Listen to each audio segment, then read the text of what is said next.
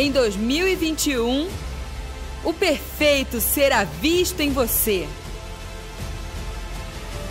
Senhor, nós te damos graças nessa noite. Nós queremos declarar todo espírito sujeito ao teu senhorio. Levamos cativo todo pensamento, levamos cativo todo sentimento. Nós selamos agora audição, visão, que nada nos distraia. Declaramos esse ambiente com total liberdade para que o teu espírito flua. E Pai amado, que o Senhor se revele a nós, que o Senhor fale ao nosso espírito nessa noite. Destrava, liberta, libera aqueles que estão paralisados. Nós nos rendemos ao Senhor. Eu apresento ao Senhor a comunicação nessa noite que cada detalhe, que cada palavra seja exata e que ela chegue no lugar que ela deve chegar com exatidão, que não haja distorção. Prepara, Pai amado, o coração, a mente de cada pessoa, todas as preocupações caiam por terra agora. E que nós possamos, Pai amado, estar completamente livres, com a guarda baixa, para ouvir a Tua voz nessa noite, em nome de Jesus. Amém. Só para testar se vocês querem receber a chave, amém? Se vocês continuarem se comportando assim até o final, vocês vão receber, senão eu paro no meio do caminho. Amém? A gente fez um acordo? Então, beleza.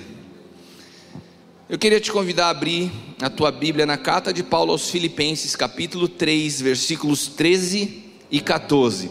Lembrando aos meus irmãos, eu já falei pela manhã na multimídia, que essa palavra se chama prossiga. Olha para quem está do teu lado e diga prossiga.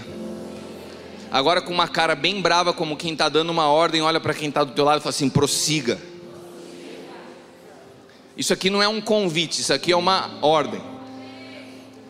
A palavra é, o nome da palavra é prossiga. Daí vocês escrevem assim, ó, para pôr lá, entre parênteses, remindo os cinco sentidos. Amém? Não tem jeito de você prosseguir na vida se a tua maneira de se relacionar com a vida for sensorial através dos teus sentidos. Você pode ter certeza que você já parou. A única maneira de prosseguir é experimentando a remissão dos cinco sentidos. Amém? Amém? Complexo pode parecer, mas você vai receber uma chave hoje que vai te dar condições de acessar isso pelo Espírito.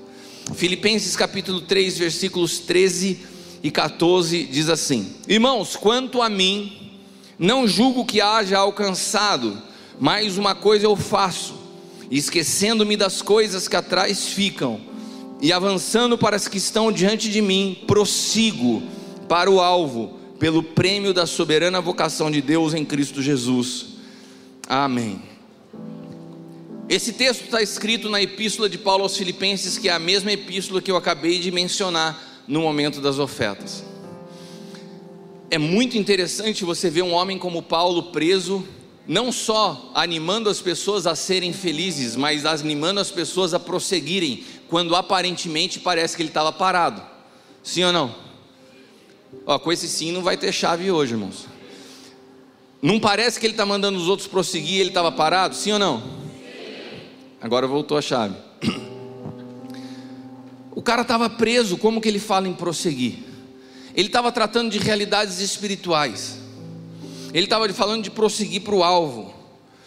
E quando ele fala assim, que ele precisa prosseguir para o alvo, ele dá uma direção muito clara. Você precisa se esquecer do teu passado. Olha para quem está do teu lado e fala assim: você precisa se esquecer do seu passado. E daí tem gente que vai olhar para mim e vai falar assim: nossa, mas eu tenho tanta coisa boa no passado.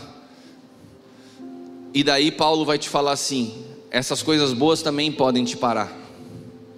Porque quando Paulo escreve essa carta aos Filipenses, nesse texto, ele não está falando das realidades problemáticas da sua vida, ele estava falando de tudo que era bom, da reputação que ele possuía, dos títulos que ele tinha, do prestígio que ele tinha na sociedade. Ele estava falando de todas essas coisas que ele fala assim: eu esqueço de tudo isso para prosseguir. Então ele não estava falando de nada ruim. Ele estava falando de coisas boas. Sabe por quê? Porque as coisas boas nos trazem muitas vezes memórias comparativas. E você olha para o passado e fala assim: nossa, eu vivi dias especiais perto do que eu estou vivendo hoje. Ele poderia falar assim: eu já fui um cara tão expressivo na sociedade, hoje eu estou na cadeia. E ele fala assim: não, eu esqueço para as coisas que ficam para trás. Porque as coisas que ficam para trás e que são boas, elas podem sutilmente te paralisar. Daí você pode falar assim para mim, apóstolo, mas a realidade de Paulo não é a minha. Eu não tenho memórias boas do passado. A minha vida foi uma tragédia até aqui. Eu carrego muitas marcas. Daí, meu irmão, não precisa ser sutil nem óbvio. É evidente que isso também te paralisa.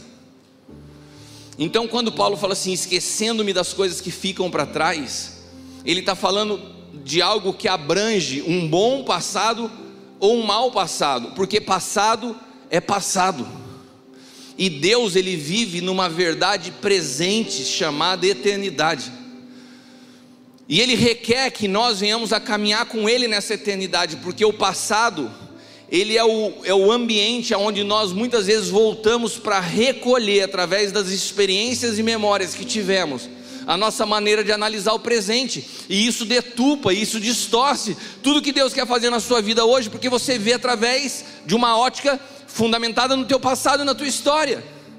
Tem pessoas que não conseguem ser gratas, porque foram tão marcadas no passado que elas olham para tudo que estão vivendo no presente com essa visão marcada do passado. Tem pessoas que viveram vitórias tão especiais que acabam baixando a guarda, estão às vezes na iminência de uma próxima derrota. Pela manhã, eu mandei uma mensagem para o técnico do Palmeiras que com certeza estava me assistindo. Você crê nisso? Eu não sei se ele assistiu o culto todo pela manhã e se todos os jogadores do Palmeiras estavam reunidos me ouvindo. Se vocês não estavam, eu vou repetir para vocês agora. Essa mensagem para os jogadores do Palmeiras e para o técnico Abel. Vocês acabaram de conquistar uma Libertadores da América. Vocês estão com um passado recente de vitória. Mas eu quero que vocês se lembrem de uma coisa esqueçam o que fica para trás, porque diante de vocês tem a disputa de um título mundial. E só para lembrar vocês, Palmeiras não tem mundial. E sabe o que vai acontecer? Se vocês perdem o mundial, Libertadores, ninguém vai olhar para Abel e falar assim: Uau, ganhou duas Libertadores. Eu falei, ele perdeu dois mundiais porque assim são as vitórias. As vitórias na nossa vida parece que são coisas tão grandiosas, mas elas são temporais. É evidente que eu fiz essa brincadeira com meu amigo Abel. Ele está assistindo, né? Já mandou mensagem para você aí? Ah, vai assistir. Mas, mas se a hora que ele estiver assistindo, se não for agora, de fato é uma realidade. Ele podia pegar essa mensagem que eu estou falando agora e pôr para os jogadores na preleção do jogo do Mundial. E falar assim: olha, não adianta nada ter ganhado nada até aqui. Esquece o que fica para trás e vamos como se fosse a primeira disputa da nossa vida.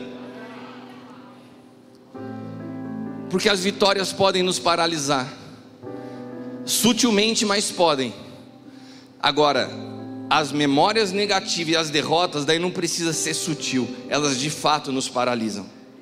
Elas de fato, elas de fato nos roubam.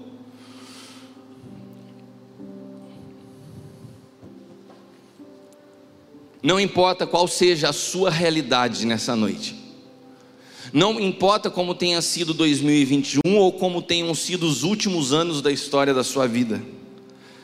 Nessa noite você está recebendo uma ordem bíblica Deixa para trás as coisas que ficam para trás e prossiga. Você está recebendo uma ordem bíblica. Esqueça das coisas que ficam para trás. Daí você pode pensar assim: ah, mas viver dessa forma é muito difícil. Viver, viver essa realidade é muito difícil. O que você está falando não é natural. Você tem razão, não é natural. Mas quem disse que nós somos seres naturais? Uma das características da vida natural é olhar para trás e recorreu ao passado para analisar o presente. Isso é a coisa mais natural do mundo.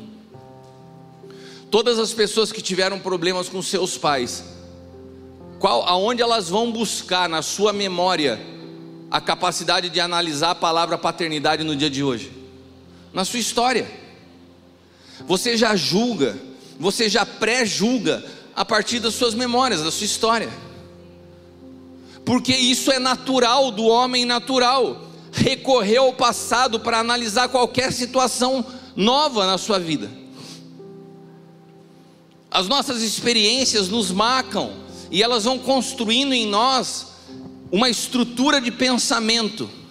É como se a nossa HD interna já tivesse gravado no registro dela quando a palavra pai aparece, é o que você recorre.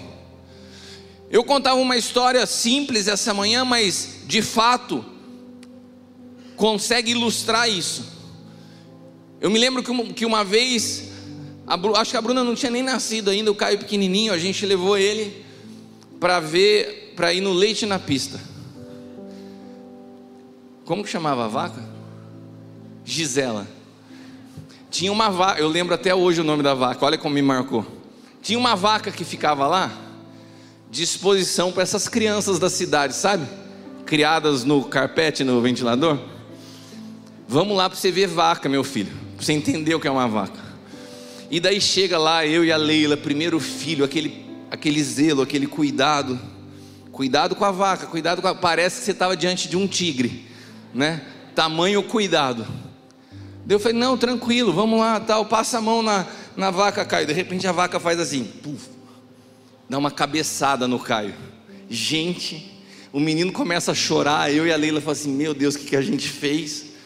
Agora nunca mais ele vai chegar perto de vaca na, na vida. E daí, quando você imagina na vida dele a palavra vaca, qual que é a memória que ele recorre? Eu falei: se Deus tivesse a agronomia na vida do Caio, se Deus tivesse um plano dele ser um fazendeiro, eu quebrei o plano agora. Por quê? Porque todas as vezes que ele se lembrar de vaca, ele vai lembrar que ele levou uma cabeçada da malvada da Gisela. Daí qual que é a minha estratégia? Vamos voltar lá de novo. A gente tem que vencer isso. Não pode ficar esse registro. Por quê? Porque são os registros do nosso passado, da nossa memória, que vão criando as nossas maneiras de interpretar o presente. Pode ser que você não tenha tido problema com uma vaca no teu passado, mas você tenha tido problema com pessoas. Você tenha tido problema com professores, você tenha ido mal em prova e de repente o professor te chamou na sala de aula e falou assim: Meu, você é um burro, você não consegue. Pode ser que você tenha sido filho de muita, numa família de muitos irmãos e tenha sido corrigido de uma forma pública que te deixou envergonhado. A realidade é que as nossas histórias, ainda quando criança, elas interferem na nossa capacidade de interpretar o presente. Por isso Paulo fala com tanta ênfase: se esqueça do teu passado. Se esqueça do teu passado, porque para um homem e uma mulher de Deus o passado não pode ser útil seja ele memórias positivas ou seja ele memórias negativas, os dois vão interferir na sua interpretação profética do presente. E eu quero ler para você um. O, o, quando a epístola de 3 João, no capítulo, no único capítulo que tem, que é um, uma epístola de um capítulo, no versículo 2.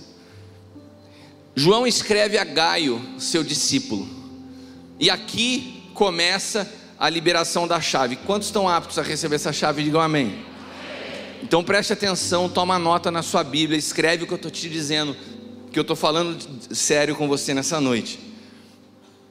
Primeiro, para eu ministrar essa palavra, o Senhor ministrou isso ao meu espírito. Eu, eu, já faz alguns anos que o Senhor tem me ensinado a não recorrer ao passado para olhar o meu futuro. Já faz alguns anos que nessa época do ano a minha mente natural recorre a uma avaliação sobre o ano, porque eu fazia isso naturalmente sempre. Na empresa, na minha vida, eu sempre fui uma pessoa de analisar e planejar. E Deus falou: esquece do teu passado. Esquece do teu passado. Eu acho que teve um momento que Deus bateu numa mesa no céu e falou: Cara, esquece o teu passado. Vai continuar insistindo nisso até quando? E quando eu li essa palavra, meio que foi como se Deus estivesse falando mais firme comigo: esquece do teu passado. Se você não se esquece do teu passado, você jamais experimenta o que Deus quer fazer hoje na sua vida. E João escreve a Gaio e fala assim: Amado, eu oro na expectativa que você tenha boa saúde, que você seja bem sucedido em tudo que você vier empreender, assim como é próspera a sua alma. Numa versão mais simples, eu poderia repetir tudo isso que João falou na seguinte palavra: Amado Gaio, que você prosperes em tudo, assim como é próspera a sua alma. Sabe o que João está falando para Gaio? Que existe algo capaz de interferir no teu futuro de uma forma mais violenta que o teu passado. Você já esqueceu do passado? Você entendeu que o teu passado não pode interferir no presente? Beleza. Agora, para você ter um futuro próspero, você precisa mais do que esquecer o passado. Você precisa alinhar a tua alma por dentro. Essa palavra para você, essa palavra nessa noite, ela pode ser positiva ou negativa, depende da perspectiva que você escuta. Pode ser que se eu falar para o neto nessa noite, neto, o teu futuro vai ser próspero. Como é próspera a sua alma? Daí ele pode olhar para mim e falar: e lascou. Se a medida do meu futuro é a dimensão da minha alma, o apóstolo não sabe como eu estou por dentro. Ele não sabe como se encontram as minhas emoções ele não sabe como eu oscilo na minha fé, ele não sabe como eu me sinto angustiado, e como eu me sinto marcado, e como eu carrego traumas e problemas. Mas pode ser que eu fale essa palavra para Eliana e fale assim: Eliana, você vai prosperar em teu futuro como é próspera a sua alma hoje. E ela deu um pulo de alegria.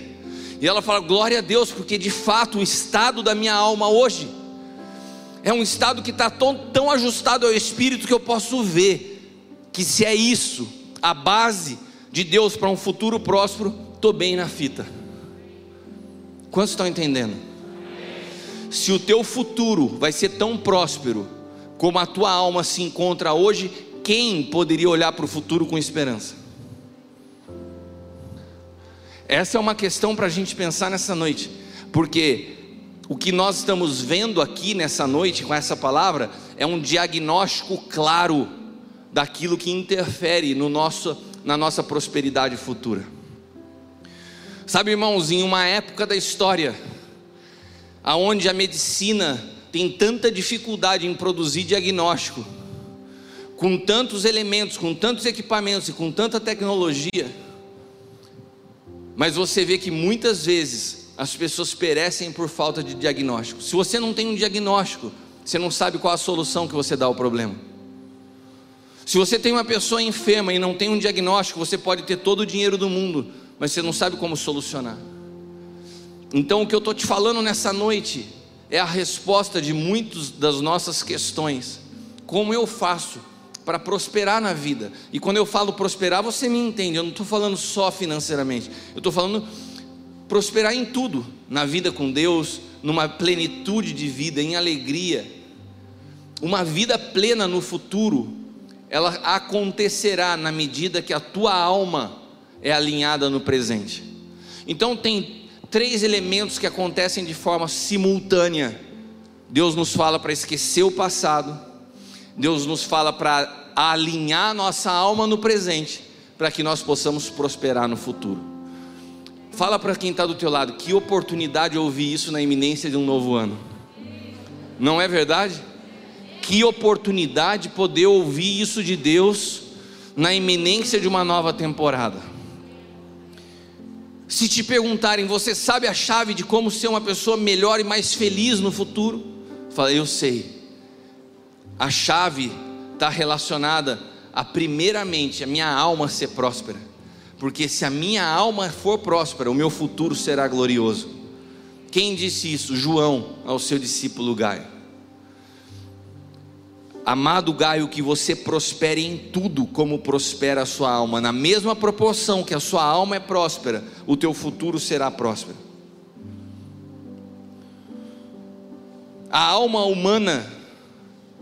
Bom, nós temos o diagnóstico, vamos então agora começar a parte da solução do tratamento para todos aqueles que olham a realidade da sua alma, que olham as interferências do teu passado e veem ainda essas duas coisas como algo distante.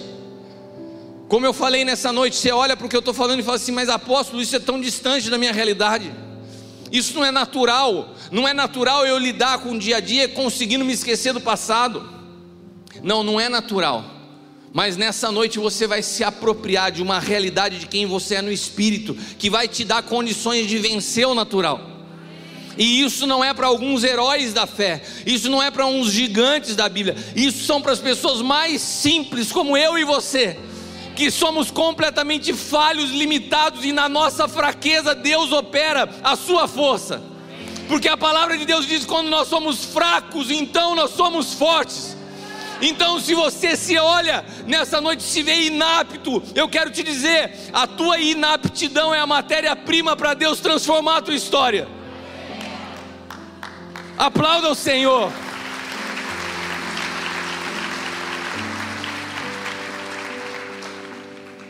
No antigo pacto a gente vê esses homens gigantes. Você vê Davi com uma história incrível, você vê Moisés abrindo o mar. Você vê Elias enfrentando os profetas de Baal.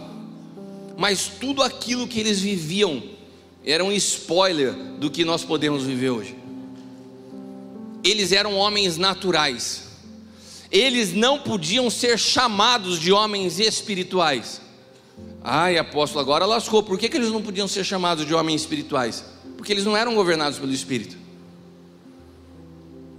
Eles tinham experiências poderosas, que eram chamadas de experiências sobrenaturais, que eram flashes, eram lampejos, porque eles eram naturais, experimentavam algumas experiências sobrenaturais. Essa era a realidade do antigo pacto. Agora a realidade do novo pacto. Sabe qual a realidade do novo pacto? O Espírito Santo passou a habitar dentro de você. Aquilo que fazia os milagres por fora na vida deles, pontualmente hoje mora dentro de você. Sabe o que isso te transformou? Quando nós nos tornamos seres espirituais governados pelo Espírito, nós nos tornamos sobrenaturais por natureza. Não é que você vive experiências sobrenaturais, o sobrenatural para você é natural. Daí você fala assim: ah, mas eu não venci gigante, eu não vi mar abrir. É lógico, você é um ser espiritual, quem precisa dessas experiências visíveis são os naturais que não vivem no Espírito. Eles precisavam daquilo porque eles não carregavam o Espírito Santo, então eles precisavam ver para crer. A nossa experiência com o Espírito nos faz viver uma dimensão sobrenatural que não se trata de vencer um gigante, não se trata de ver o mar se abrir, se trata de caminhar sobre circunstâncias adversas. Se trata de reagir com pessoas que te feriram, continuando amando. Se trata de perdoar pessoas que muitas vezes você tinha razões naturais para se sentir ofendido, te trata, se trata de caminhar de uma forma completamente na contramão do que o mundo caminha. O Espírito Santo em nós não opera hoje para realizar um monte de sinais, ainda que ele possa fazer isso quando necessário, mas ele opera em nós para que a gente possa principalmente viver numa realidade de vida sobrenatural. Isso não, isso não te encanta, isso não te, não, te, não te surpreende. As nossas relações não são naturais. As nossas relações não são naturais. Sabe como naturalmente o mundo nos vê? Por aquilo que os olhos mostram. Sabe como nós vemos? Por aquilo que o Espírito nos mostra. Sabe como as pessoas se relacionam no mundo? Por interesse. Sabe como nós nos relacionamos? Por propósito. Fala para quem está do teu lado, nós somos sobrenaturais. Nós somos governados pelo Espírito. O Espírito Santo passou a habitar em nós. Para quem vive naturalmente, as experiências sobrenaturais são o ápice. Uau! Você viu o milagre? Você imagina os dez leprosos?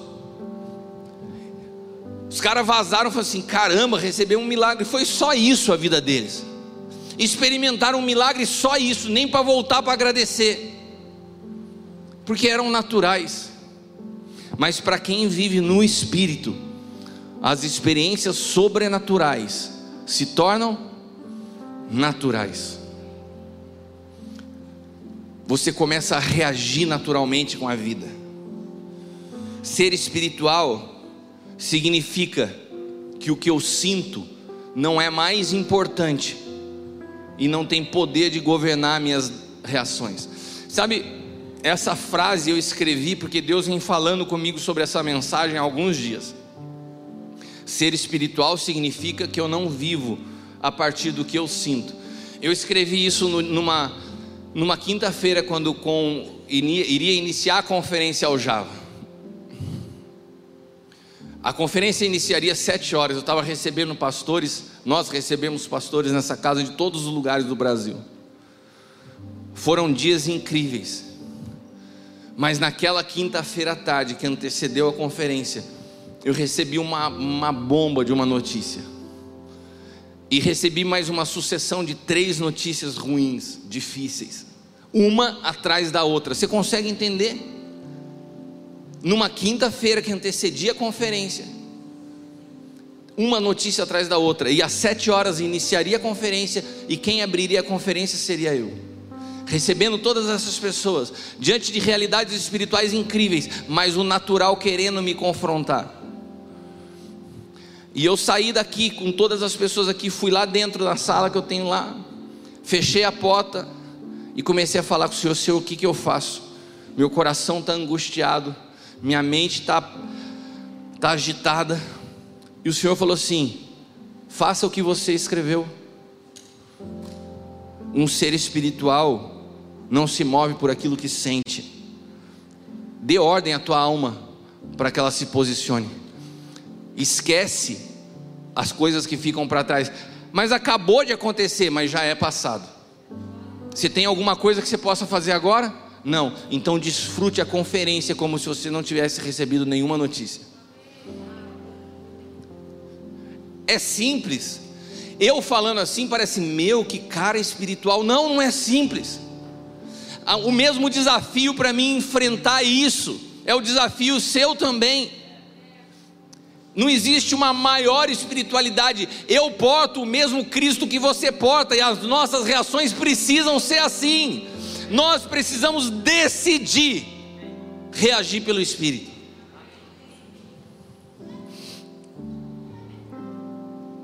O corpo de Cristo é completamente espiritual. E o Evangelho ele é uma boa notícia. O problema é que essa boa notícia parece muitas vezes para nós uma utopia. O que ele está falando é inatingível, é difícil de se viver ou parece uma boa notícia futura. Ah, ele está falando isso, mas eu estou vivendo uma realidade tão, tão terrível. De fato, o Evangelho é uma boa notícia. O dia que eu for morar no céu, meus olhos vão ser enxugados toda lágrima, e então eu vou experimentar essa plenitude de alegria. Não, irmãos, isso é uma mentira. É possível para todos nós, quando aprendemos a viver no Espírito, sermos plenos em alegria ainda no meio de dias difíceis. Porque a alegria é uma condição espiritual. Lembra-se de Paulo. Paulo não era só um cara espiritual, Paulo era um cara feliz. Paulo era um cara alegre. Jesus era um cara alegre. Jesus não era aquele cara que você viu nos filmes da sessão da tarde, com aquela cara de cuitadinho, magrinho. O cara era sarado, forte, alegre, divertido fazia piada com as pessoas, brincava. Sabe esse negócio que você brinca hoje parece que você não é espiritual, você tem que andar sério, com a cara fechada, porque daí você é crente poderoso. Isso não existe. Jesus sorria, Jesus brincava, os discípulos brincavam, porque a vida deles era plena de alegria. Eu acho que contavam muitas piadas de Pedro.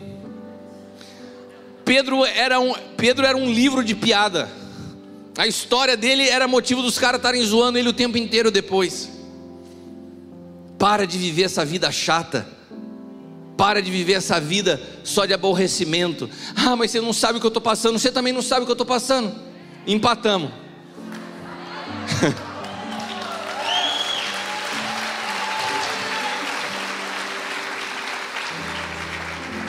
o Evangelho é uma boa notícia.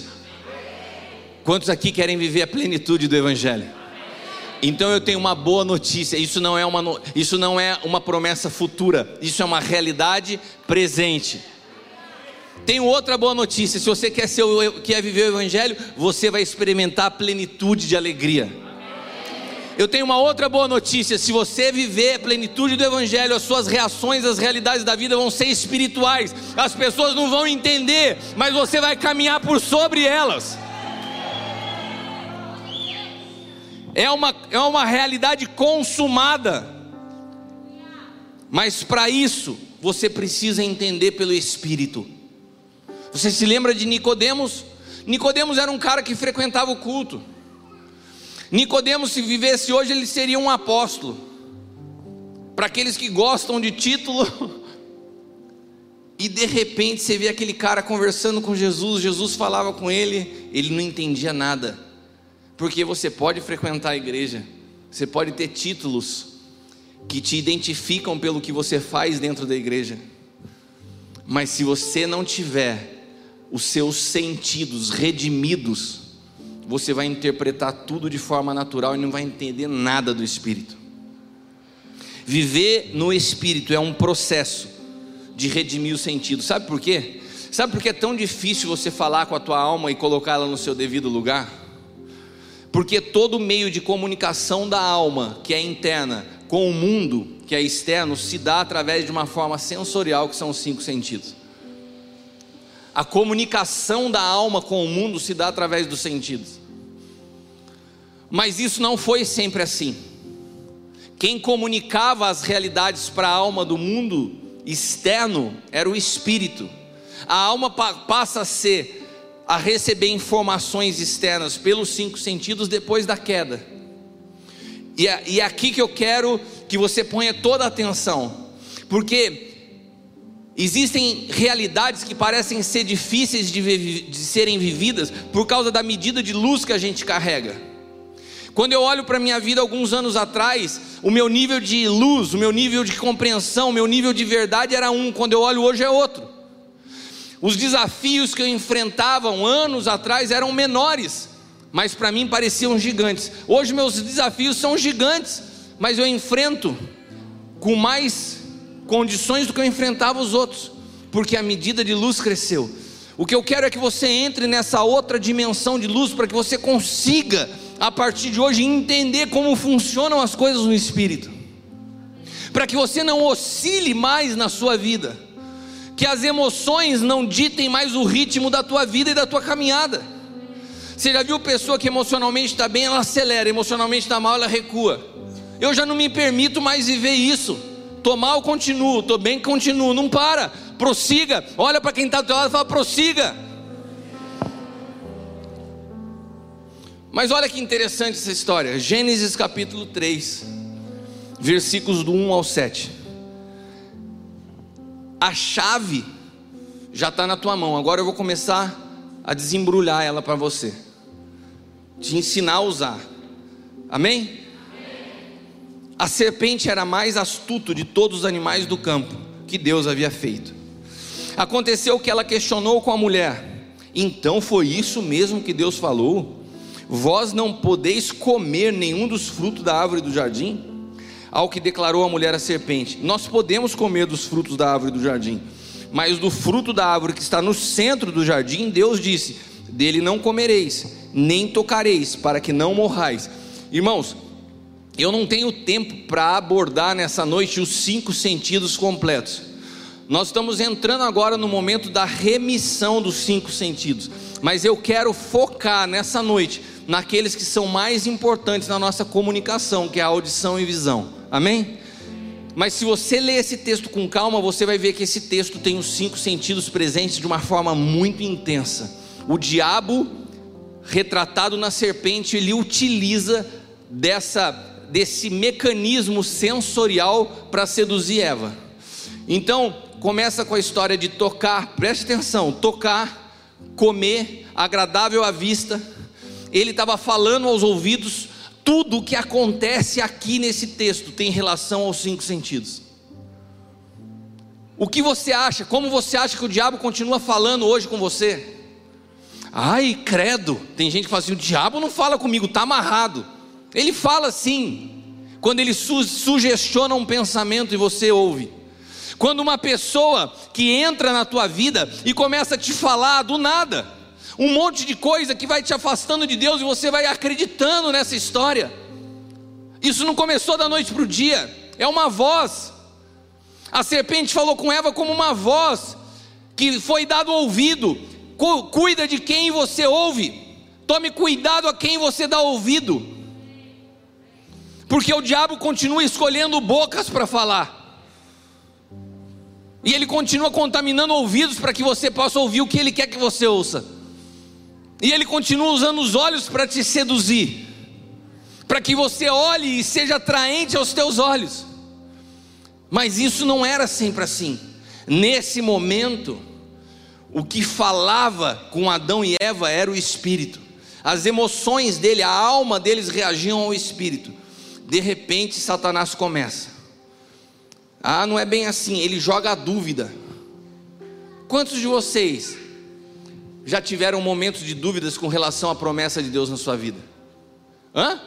Quantos de vocês já se pegaram e falaram assim: Caramba, eu tenho ouvido a palavra há tanto tempo, mas parece que a minha vida não muda. Olha, eu ouvi alguém lá no trabalho, eu ouvi um carinha que está interessado em mim, e, e eles falaram para mim assim: não é bem assim. A frase é sempre essa. O diabo não mudou a estratégia dele, ele começa assim: olha, não é bem assim que você está aprendendo na igreja. Esse pastor aí, hoje fala do pastor, mas o diabo começou falando do próprio Deus.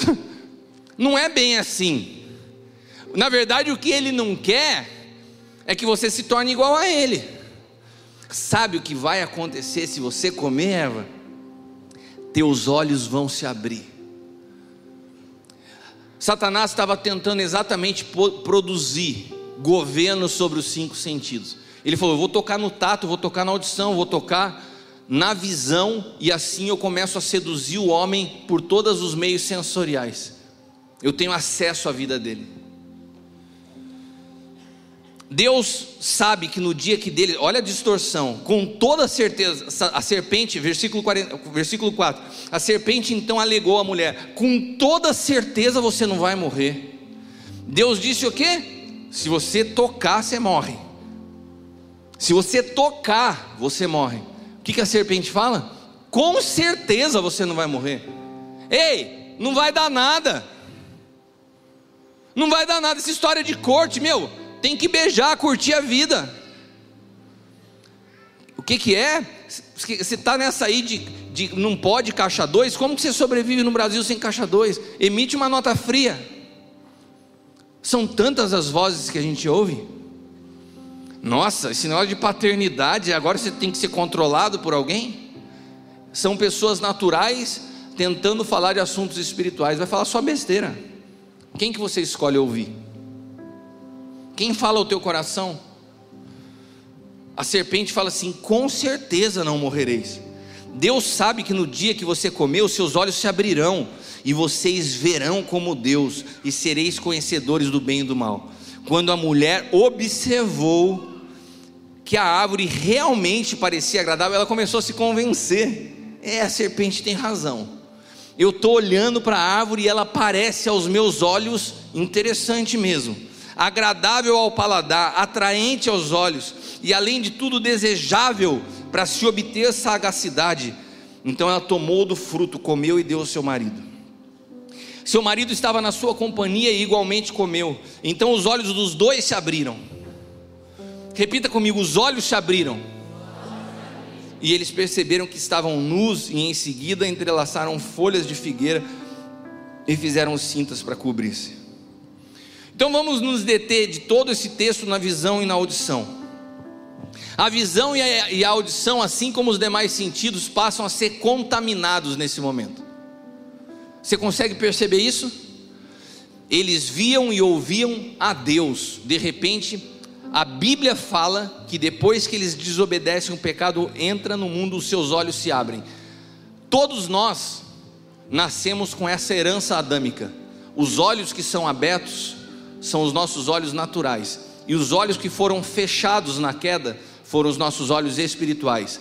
Hoje, quando você fala para uma pessoa natural que não tem uma vida no espírito, tudo que ela vê é através de uma visão caída. Tudo que ela vê não é real. Tudo que uma pessoa sem o espírito enxerga não é real. O que você enxerga é uma matrix. É um mundo paralelo criado pelo inimigo para te seduzir se cada imagem de pornografia, que se cada imagem de mulher pelada que aparece no celular, de cada um dos homens aqui que ficam vendo escondido, se essas imagens saíssem dessa realidade natural e você pudesse ver pelo Espírito, em cada mulher que você está ali babando, tem um demônio horroroso te falando aí, trouxa. Você não consegue me ver, mas eu estou aqui. Porque você não tem visão espiritual e eu te seduzo pelos teus olhos naturais e caídos. Seu manezão, enquanto você está aqui achando que você está trocando ideia com uma mulher bonita, tem um demônio te abraçando. Enquanto você está de conversinha fiada no seu trabalho, e você acha assim, nossa, eu tô, tô arrebentando. Tem um diabo, tem um demônio rindo da tua cara. Tá caindo na audição e na visão. Nós somos ensinados. Hoje, o mercado, o comércio, a economia do mundo utiliza da visão e da audição caída do homem para vender. A cada vez que você vê uma estratégia de marketing sendo lançada, eles não pensam nos seus escritórios em como chegar no teu espírito. Eles pensam em como seduzir os teus olhos. E tudo que você compra, ainda mais nessa época do ano de Natal, né? Você gasta o dinheiro que você nem tem para comprar um produto que você nem precisa, mas porque alguém te convenceu que ele é necessário para você. Como? Te seduzindo. Você começa a olhar para as suas coisas e fala assim: nossa, é verdade, isso aqui está meio velho, acho que eu preciso de um novo. Quem te falou isso? Aquele artista bonitão que veste uma camisa que você acha que você comprar a camisa dele você vai ficar igual. Mas a gente é muito tonto, né? Daí você põe, fala assim: nossa, mas a camisa não é boa. Não, não é a camisa que não é boa, o seu corpo que não é igual ao dele.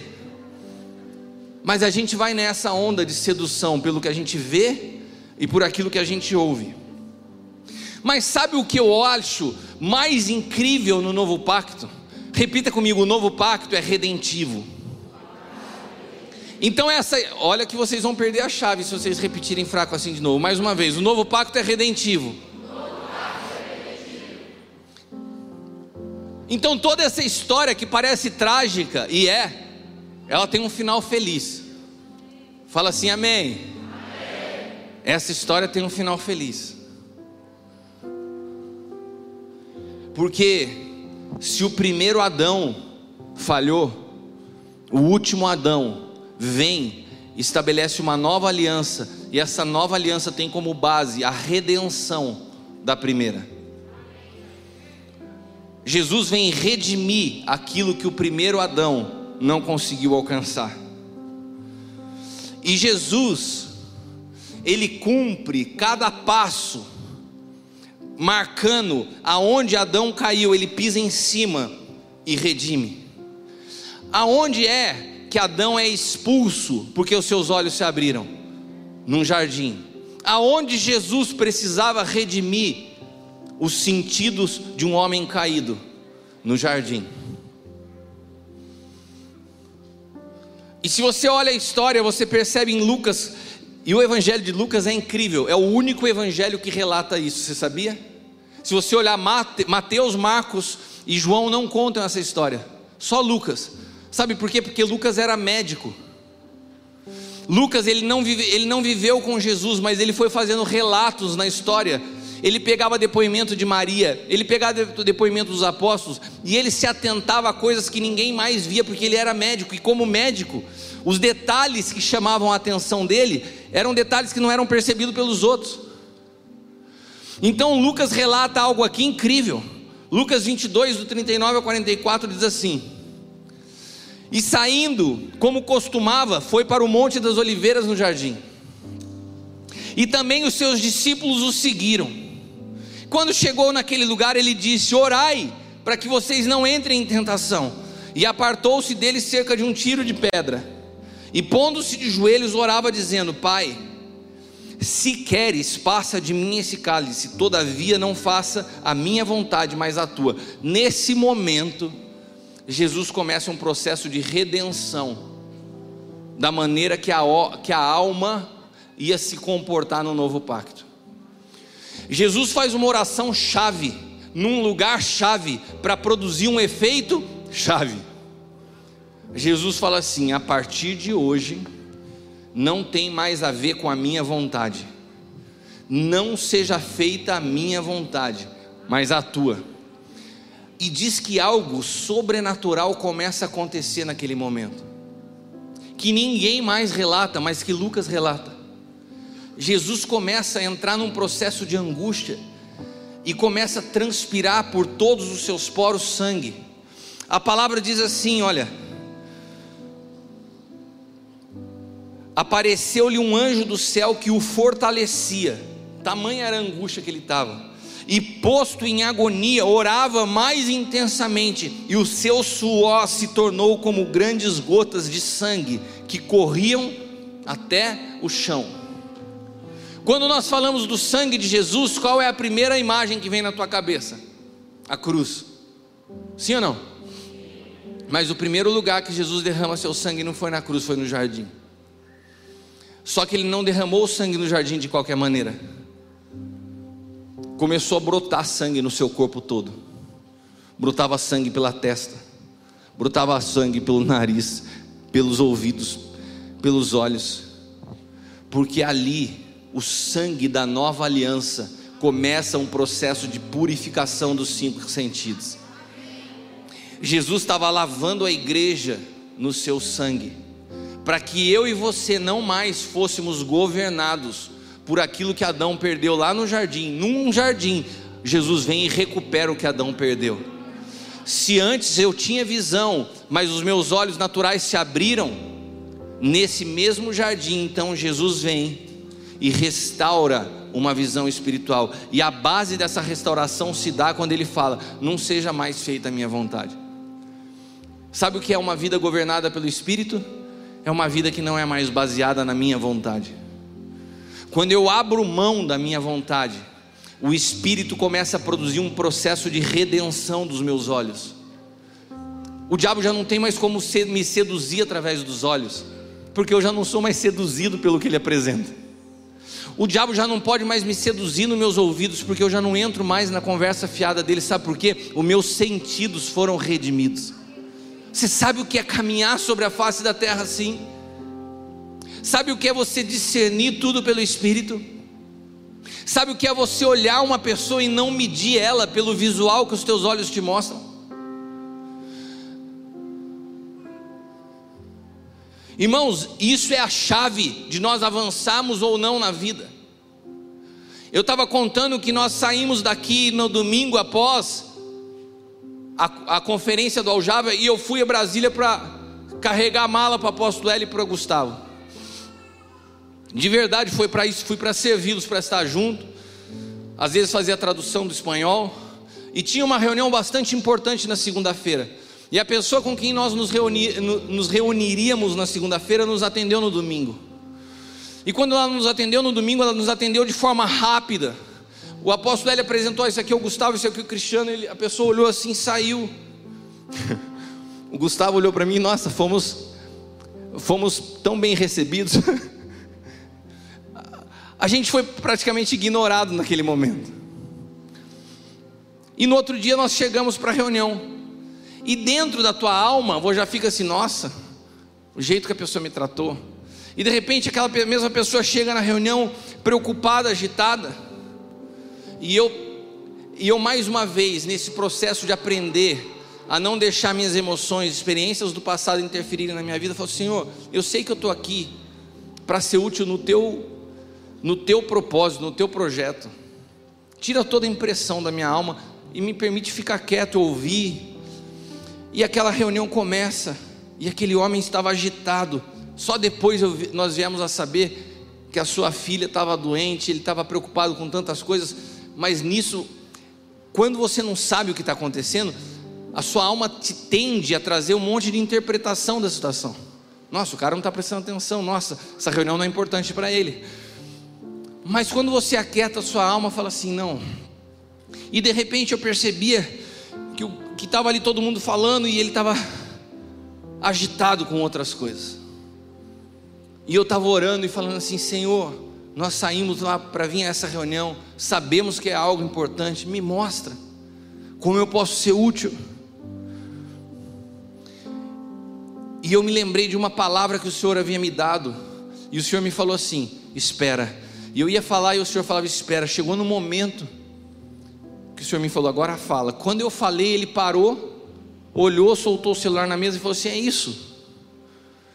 E dali a reunião começou a tomar um outro rumo. E de fato foi uma reunião muito produtiva para algo que Deus quer fazer a partir da vida do apóstolo Gustavo, a partir desses homens. E eu consegui naquele momento perceber ter sido útil simplesmente por ter aquietado a minha alma, ouvido o Espírito e entender uma palavra no momento certo. Mas quantos de nós, às vezes, já colocamos reuniões, situações, relacionamentos a perder porque a gente julgou o jeito do outro? Quantas vezes eu já fui julgado? Assim, nossa, a coisa mais natural que eu ouço de pessoas que me conhecem é assim: Nossa, eu achava que você era bravo, eu achava que você era assim.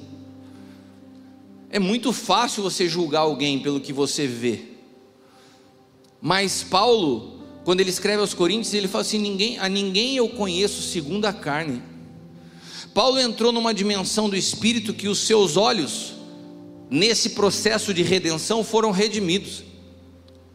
E o processo de redenção de Paulo foi tão violento que Deus levou ele a ficar cego dos seus olhos naturais para que depois a sua visão espiritual fosse aberta. Sabe o que Deus quer fazer conosco nessa noite? Deus quer abrir os nossos olhos espirituais. Deus quer abrir os nossos ouvidos espirituais. Porque se nós não tivermos nossos olhos abertos, os nossos ouvidos abertos, é capaz de você ouvir, ouvir, ouvir e nunca entender o que Deus quer falar com você.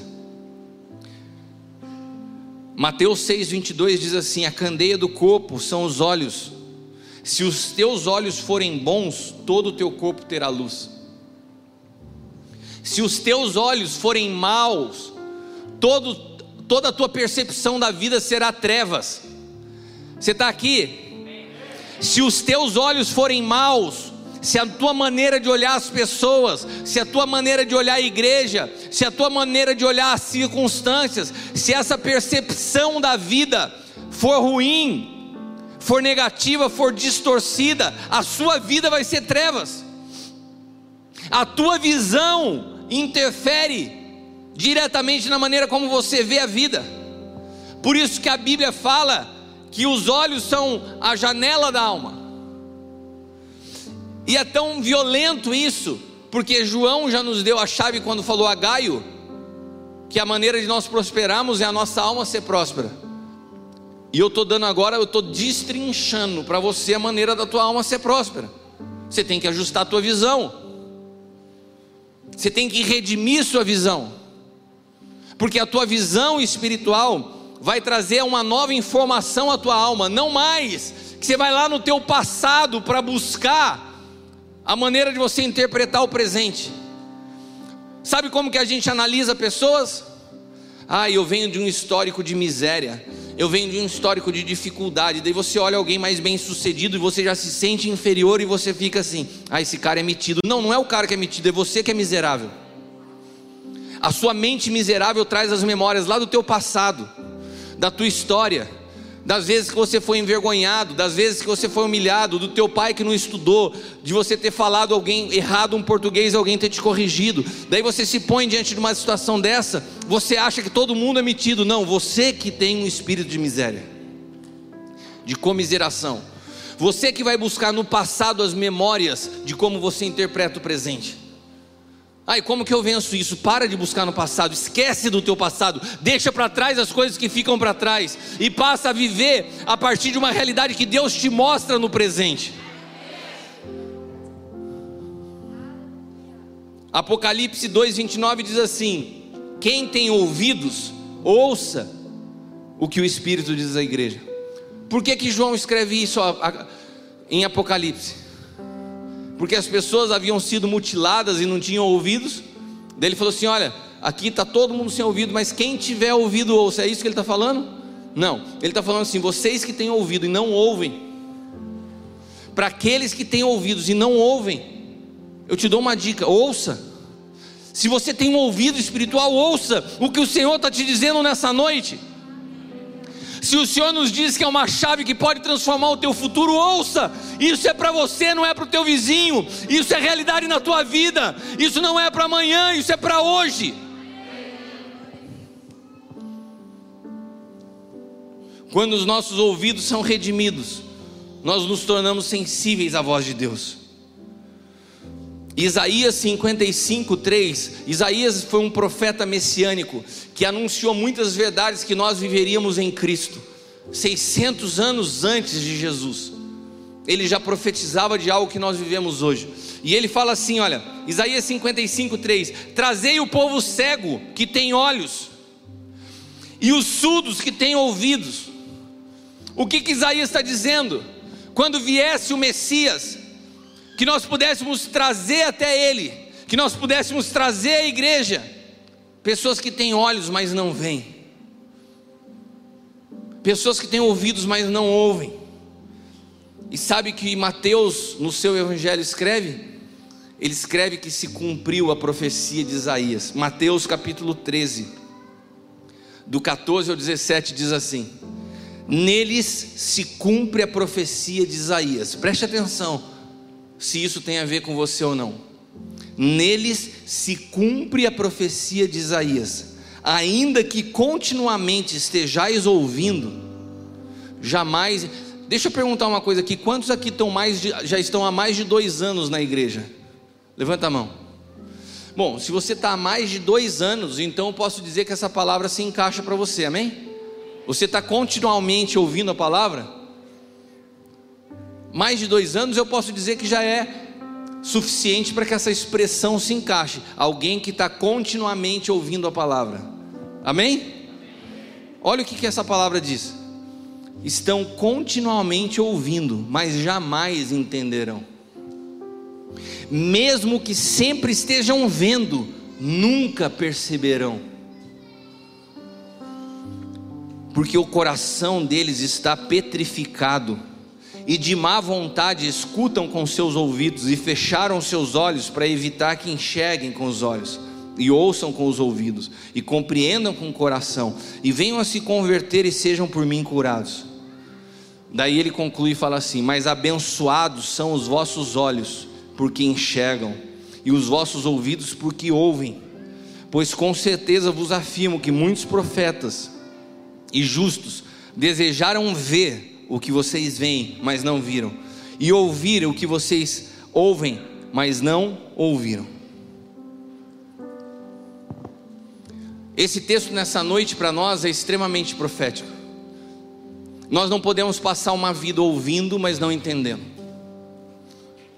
Quantos aqui estão dispostos a dar um basta nisso na sua vida? Sabe daquelas palavras que todas as vezes são ministradas e parece que na tua vida não funciona? Parece que você está continuamente ouvindo, mas não há mudança, não há transformação. Parece que você está todo dia aqui, você vê o que está acontecendo, mas você não consegue perceber o que Deus está fazendo.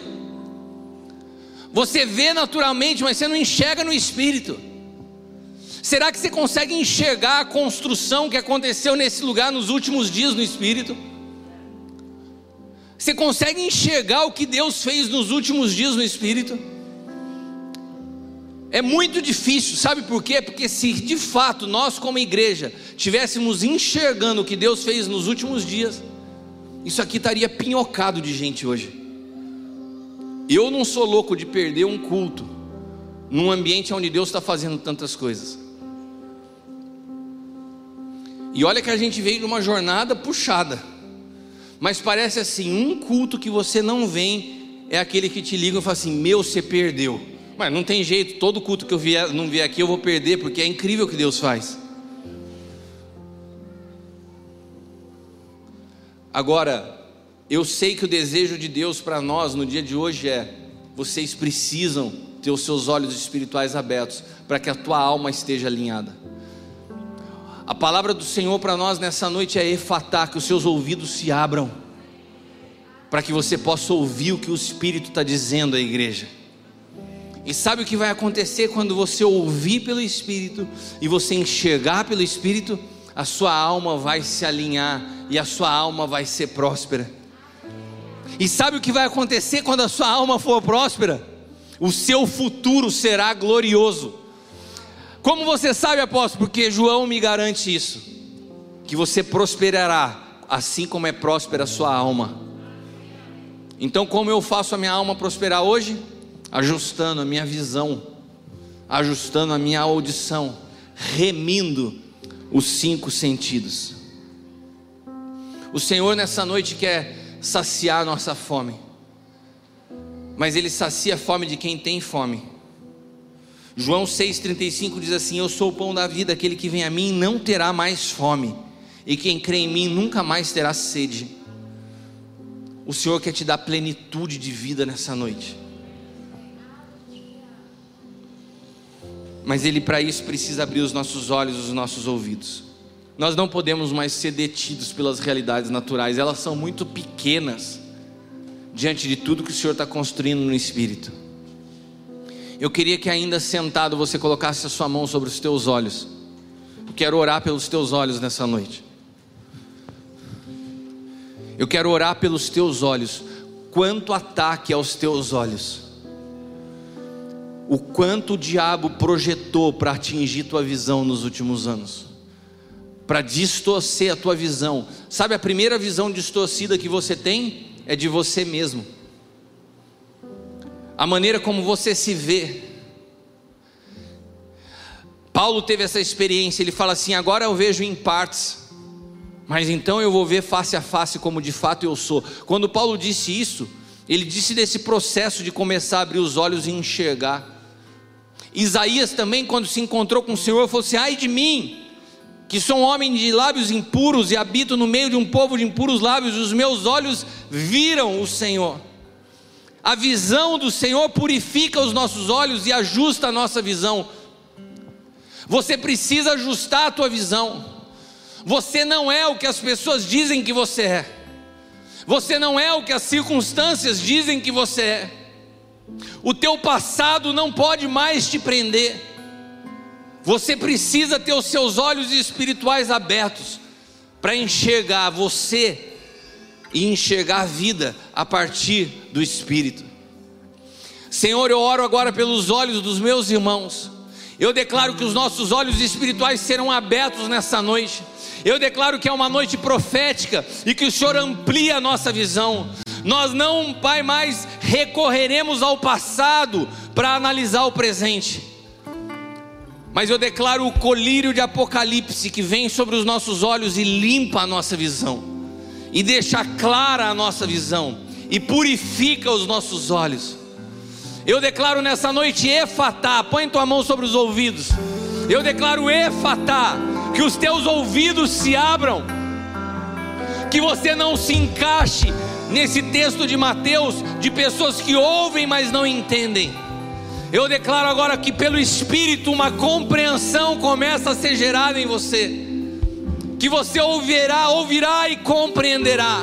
Eu declaro um tempo de amadurecimento, um tempo de sensibilidade à voz do Espírito. E que nessa noite o teu espírito ouça o comando que vem do céu. Prossiga, avance. Você não pode parar mais nos seus conflitos. Há uma ordem divina. Alegre-se no Senhor. Outra vez te digo: alegre-se no Senhor. Prossiga, avance, aplauda o Senhor. Aleluia.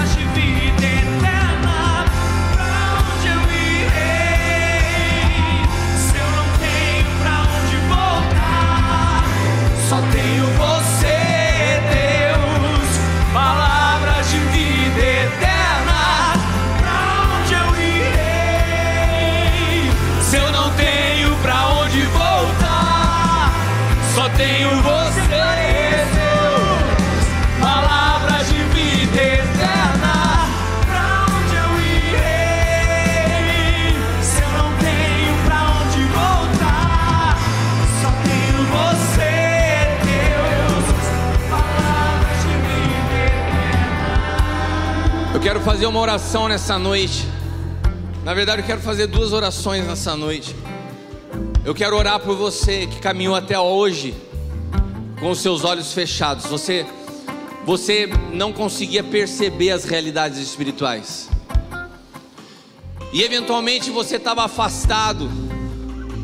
E nessa noite o Senhor está falando com você e você quer se reconciliar com Deus. Eu creio que essa noite é uma noite de reconciliação, porque os teus olhos se abriram para coisas que você até hoje não tinha percebido.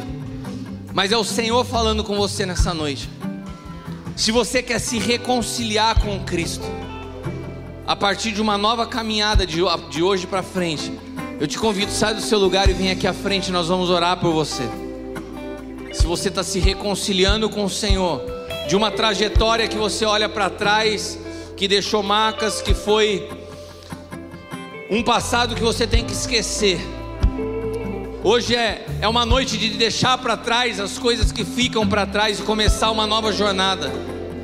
Hoje é noite de deixar para trás o que fica para trás e começar uma nova jornada. Hoje é noite de abrir os teus olhos, de terem os seus olhos curados. E se você está aqui pela primeira vez e ouviu essa palavra, e fala assim: Eu quero me render a Jesus, eu quero esse evangelho de boa notícia. Se você ainda não entregou a sua vida a Cristo e quer fazer isso, eu quero render minha vida ao Senhor. Eu quero te convidar, você também sai do teu lugar e vem aqui à frente. Se você entrou aqui e falou assim: Eu quero esse evangelho de boa notícia, eu quero entregar minha vida a Jesus, sai do seu lugar, pode vir, pode vir, vem aqui mais à frente, a gente vai orar por você. Venha, não tenha vergonha. Mais alguém? Mais alguém? Sabe, às vezes a gente fala de uma maneira tão estratégica, né? Levanta sua mão, levanta aqui, depois mais alto. Cara, ou você quer vir e entender que é a melhor notícia, entender que é uma decisão importante, entender que hoje a sua história pode mudar. Sai do seu lugar se você quer render a sua vida a Cristo e vem aqui nessa noite. E eu queria chamar os ministros para que viessem aqui à frente, vamos orar com eles. Esses que estão se reconciliando, para quem está entregando a vida a Jesus, os ministros me ajudem aqui, por favor.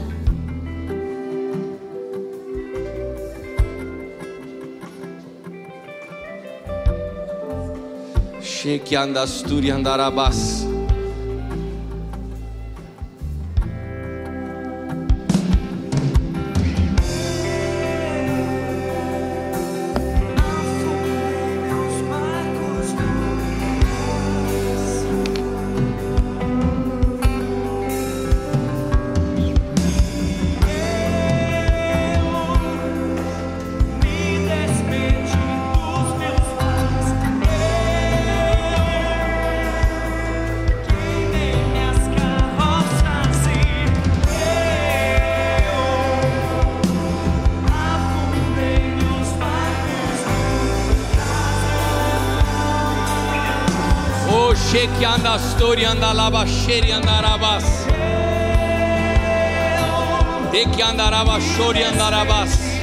meus pais. Queimei minhas carroças e Nós declaramos reconciliação nessa noite. Nós declaramos cura nessa noite. Que os olhos se abram, que os ouvidos se abram.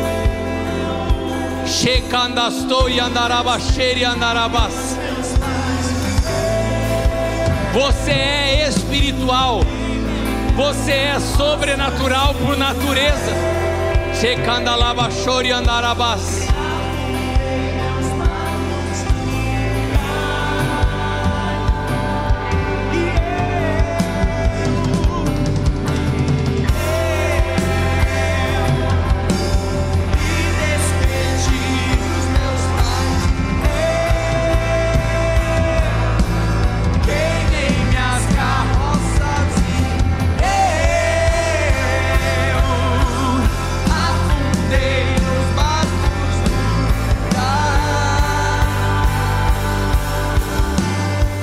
Quero orar pelas pessoas que estão enfermas nessa noite. Há uma amiga minha que vai passar por uma cirurgia essa semana. Maria Fernanda, uma situação de um tumor no cérebro. Eu quero orar por ela e quero orar. Há alguém aqui que tem alguma situação de enfermidade? Alguma pessoa da família, alguma, alguma situação de cirurgia, algum problema? Nós vamos orar nessa noite. Senhor, nós apresentamos todos aqueles que se apresentam enfermos diante do Senhor. Tu és o médico dos médicos, mas o Senhor nos deu poder e autoridade na palavra. Assim como o Senhor tem redimido os sentidos nessa noite, nós declaramos como igreja, como corpo, através da autoridade que há no teu nome, que aqueles que estão enfermos sejam curados. Que aqueles que nos assistem pela internet recebem essa palavra agora sejam curados. Sejam curados no seu físico, sejam curados na sua alma. Uma noite de cura, de libertação. Uma noite onde nós queimamos as carroças. Uma noite onde nós quebramos o retrovisor. Onde nós deixamos para trás as coisas que ficam para trás. E prosseguimos, e prosseguimos, e prosseguimos para o alvo da nossa vocação em Cristo Jesus. Aqueles que querem prosseguir comigo, digam amém. Amém. Aplauda o Senhor. Aleluia. Em 2021, o perfeito será visto em você.